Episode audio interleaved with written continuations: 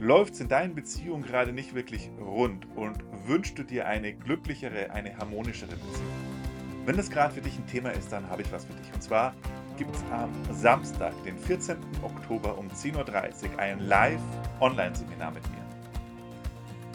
In diesem Live-Online-Seminar verrate ich dir das größte Geheimnis für eine glückliche Beziehung. Wir gucken uns an, warum es die meisten nicht schaffen, sich eine glückliche Beziehung aufzubauen was denn da eigentlich die größten Blockaden sind und vor allen Dingen, wie dein inneres Kind deine Beziehung negativ beeinflusst und was du machen kannst, um aus der Beziehung, wie sie gerade jetzt bei dir ist, eine glückliche und erfüllte Beziehung zu machen.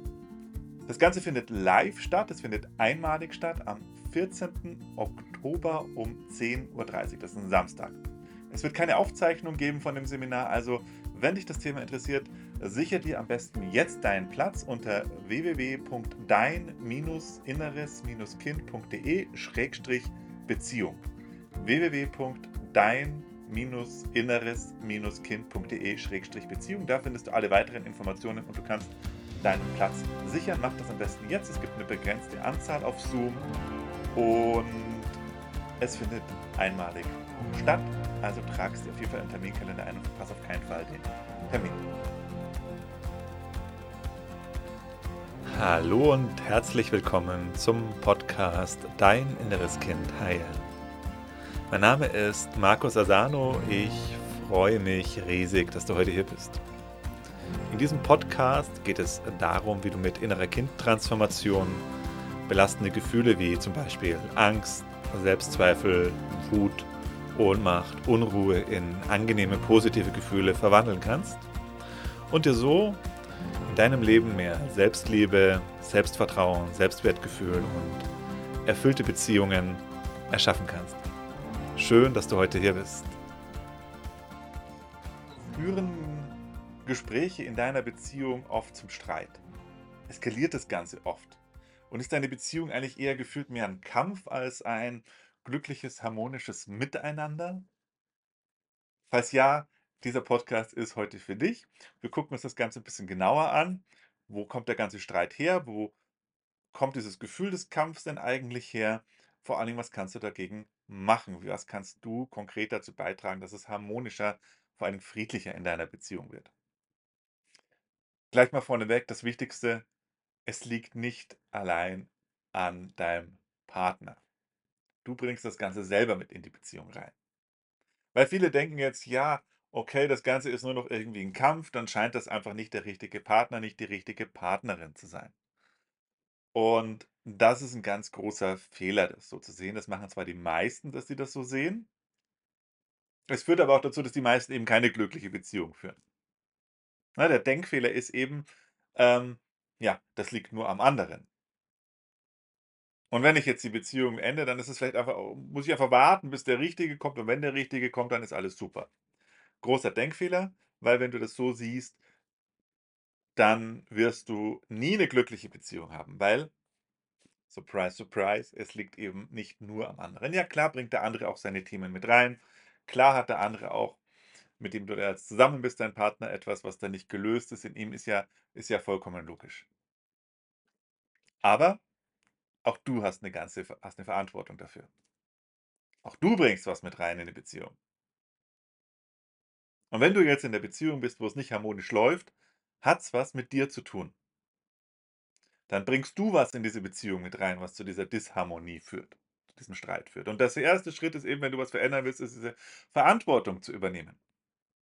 Weil solange du dich ins Opfer begibst und denkst, nur der andere ist schuld, nur der andere hat ein Problem, nur der andere wegen dem läuft es nicht rund, weil der schon wieder bla bla bla, wirst du nie glücklich werden, wirst du nie eine glückliche Beziehung führen können. Weil jede Veränderung, jede Transformation beginnt damit, dass du Verantwortung für deinen Anteil übernimmst.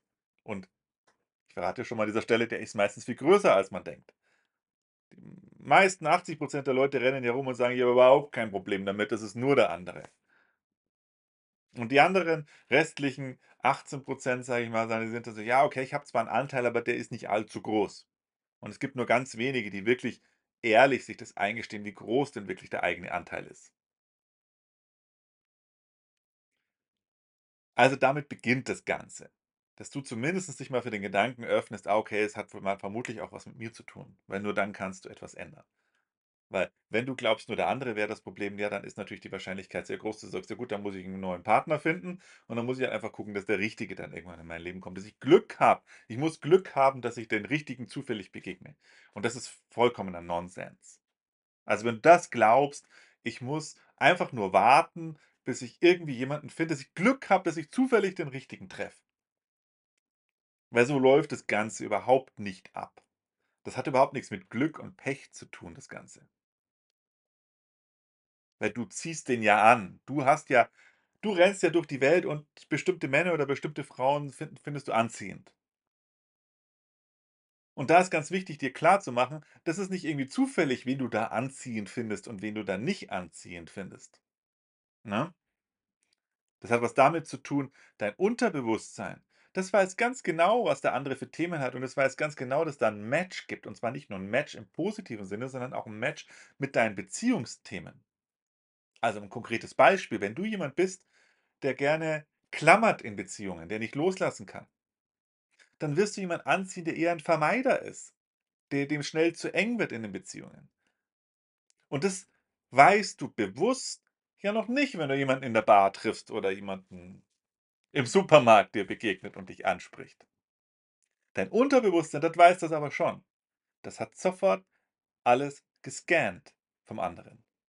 Und deswegen findest du manche eben anziehend und manche nicht anziehend. Und deswegen ist es auch so, dass du immer die gleichen Männer oder immer die gleichen Frauen anziehend findest.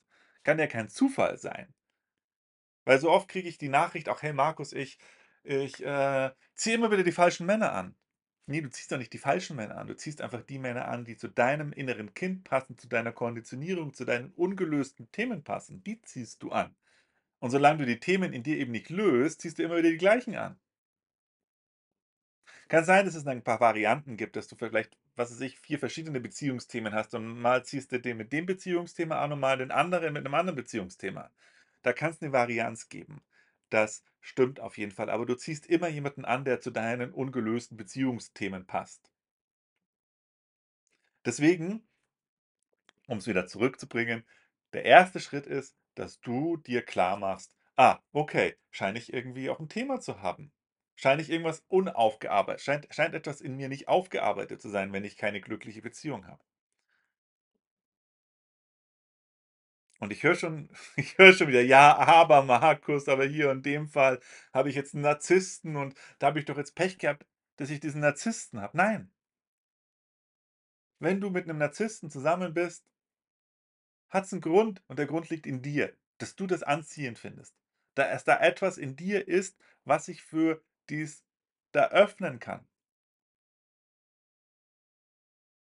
Und das darfst du in dir lösen. Also, um das Ganze noch mal zum Thema des Podcasts zurückzubringen: Streit und Kampf. Wenn das in deiner Beziehung da ist, dann hat's was mit dir zu tun.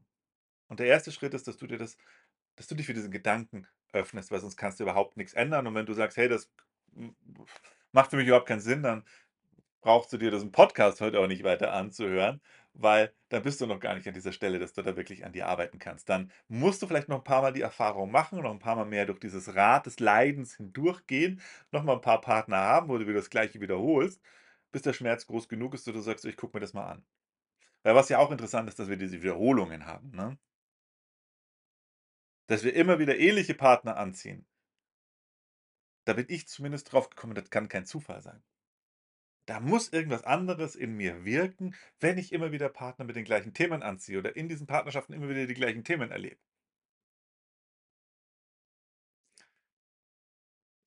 Aber lass uns mal 'n bisschen tiefer in das Thema einsteigen. Also, okay, wir gehen jetzt mal davon aus, wenn du Streit und Kampf in deiner Beziehung hast, dass es was mit dir zu tun hat. Was hat's denn jetzt mit dir zu tun? Das ist jetzt ja die Frage. Und wenn du weißt, was es mit dir zu tun hat, dann noch viel spannender die Frage: Was kannst du denn jetzt tun, um da rauszukommen? Wenn wir uns das Thema Streit und Kampf angucken in Beziehungen dann können wir ja feststellen, dass das sehr viel mit Emotionen zu tun hat. Dass es hier um bestimmte Emotionen geht, äh, ganz vordergründig um das Gefühl der Wut und alle Gefühle, die um diese Wut, sage ich mal, rum sind. Es kann Genervtsein sein, Wut, Genervtsein, Ärger, Zorn, Hass, solche Emotionen, also immer diese feurigen Emotionen. Und dann wird es wahrscheinlich so sein, dass dein Partner irgendwas macht und sagt, was stark diese Gefühle in dir auslöst. Oder andersrum, dass du etwas sagst oder machst, was bei deinem Partner diese Gefühle auslöst. Und dann kommt Streit, immer dann, wenn dieses Genervtsein, diese Wut, der Zorn, der Hass, dieses dieses der Ärger in uns auftaucht oder im anderen auftaucht. Und jetzt ist ganz wichtig zu verstehen, 'n Großteil dieser Gefühle, die kommen gar nicht aus der aktuellen Situation, sondern sind verdrängte Gefühle. Es sind verdrängte Gefühle deines inneren Kindes, die da auftauchen und die sich dann in der Beziehung entladen. Okay, jetzt haben wir eben verstanden, okay, es hat was mit mir zu tun, aber es hat nicht nur was mit mir selber zu tun, sondern es hat auch was mit meiner Vergangenheit zu tun, mit meiner Kindheit zu tun. Grade Wut und Ärger sind Gefühle, die wir oft bei Kindern oder die bei Kindern nicht gern gesehen werden, wo die Eltern Schwierigkeiten haben. Da können die Eltern selten sagen: „Hey, toll, dass du so ärgerlich und so wütend bist“, sondern das stört die Eltern dann wiederum. Und dann kriegen die meisten Kinder eben die Botschaft: „Hey, wir wollen hier deinen Ärger, wir wollen hier deine Wut nicht haben.“ Diese Botschaft kann unterschiedlich ausfallen. Diese Botschaft kann natürlich, hm, sage ich mal, so kommuniziert werden, wie ich das gesagt habe, aber es ist oft eben anders.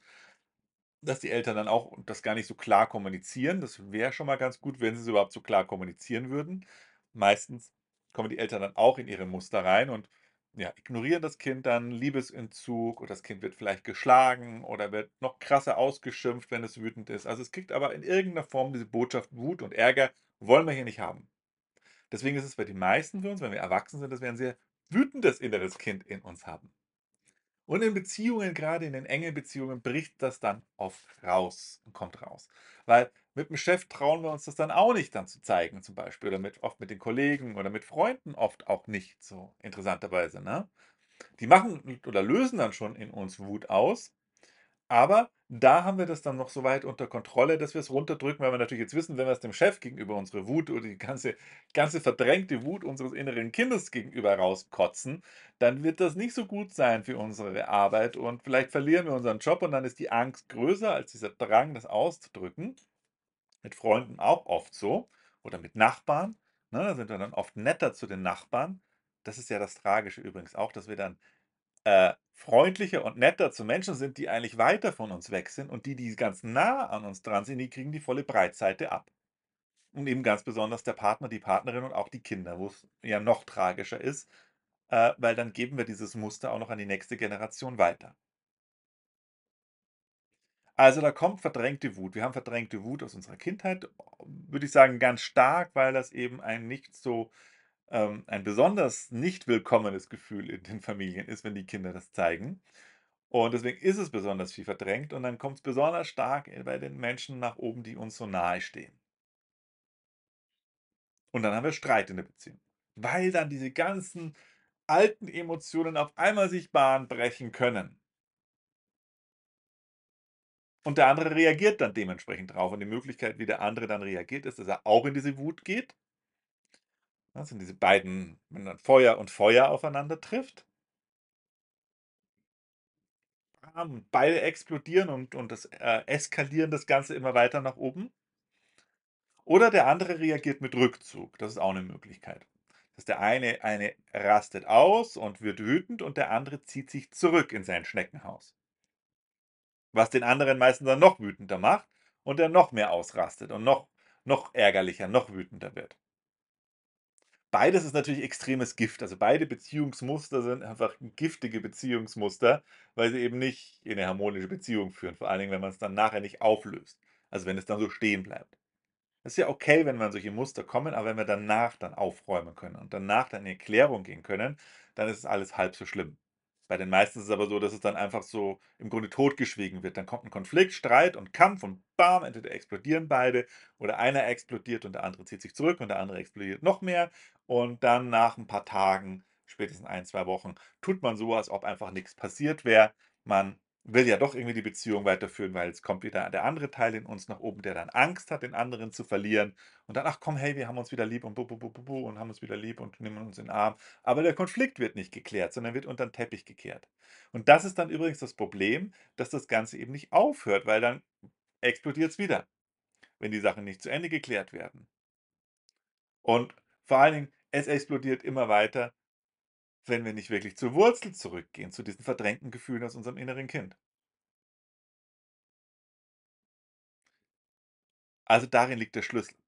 Wenn du das heilen willst und dir wünsche ich mir 'ne harmonische Beziehung, ich wünsche mir 'ne glückliche Beziehung, 'ne Herzensbeziehung, aber ich habe immer wieder Streit, ich habe immer wieder Drama, ich habe wieder immer wieder, dass es eskaliert, dann ist es wichtig, dass du dir erst einfach bewusst machst, du hast selber 'ne Verantwortung an dem Ganzen. Es hat 'n Grund, warum du das so in deiner Beziehung hast, weil du in dir was nicht aufgearbeitet hast. Der andere auch, ja. Aber das, was der andere nicht aufgearbeitet hat, ist seine Verantwortung. Und das, was du nicht aufgearbeitet hast, ist deine Verantwortung. Wo macht es Sinn anzusetzen? Es macht natürlich Sinn, da anzusetzen, wo du's am leichtesten verändern kannst. Wo kannst du's am leichtesten verändern? Bei dir selber und nicht beim anderen. Ja, aber wenn ich jetzt nur an mir arbeite dann wird die Beziehung ja nicht besser, weil der andere muss ja auch an sich arbeiten. Na, es ist halb wahr. Langfristig stimmt's natürlich, dass du langfristig nur 'ne glückliche Beziehung haben kannst, wenn beide an sich arbeiten. Aber, großes Aber der 1. Schritt ist, dass du bei dir anfängst und nicht den wartest er erstens wartest, bis der andere bei sich anfängt oder du versuchst, den anderen noch dahin zu drängen, dass er bei sich anfangen soll, obwohl du nix bei dir machst oder ne, der Weg ist, fang bei dir selber an. Lass den anderen einfach mal das wäre mein ganz großer Tipp, lass den anderen einfach mal so sein. Setz dir von mir 'nen Zeit. Dann lass das nächste 1/2 Jahr lasse ich den anderen einfach mal so sein oder das nächste Jahr lasse ich den anderen einfach mal so sein und dann bin ich nur bei mir selber. Und dann nach 'm Jahr guckst du dann noch mal. Aber 1 Jahr lang mache ich wirklich konsequent Beziehungsarbeit bei mir selber, räume meine Baustellen auf. Und dann schauen wir, was passiert, wenn du den anderen loslässt und bei dir anfängst. Du wirst merken, dass sich deine Beziehungsmus das Muster wird sich ändern, wenn du dich änderst. Und die Wahrscheinlichkeit ist natürlich sehr viel größer, dass dein Partner mitzieht, wenn du nicht an dem rumzerrst, sondern einfach mit 'nem guten Beispiel vorangehst.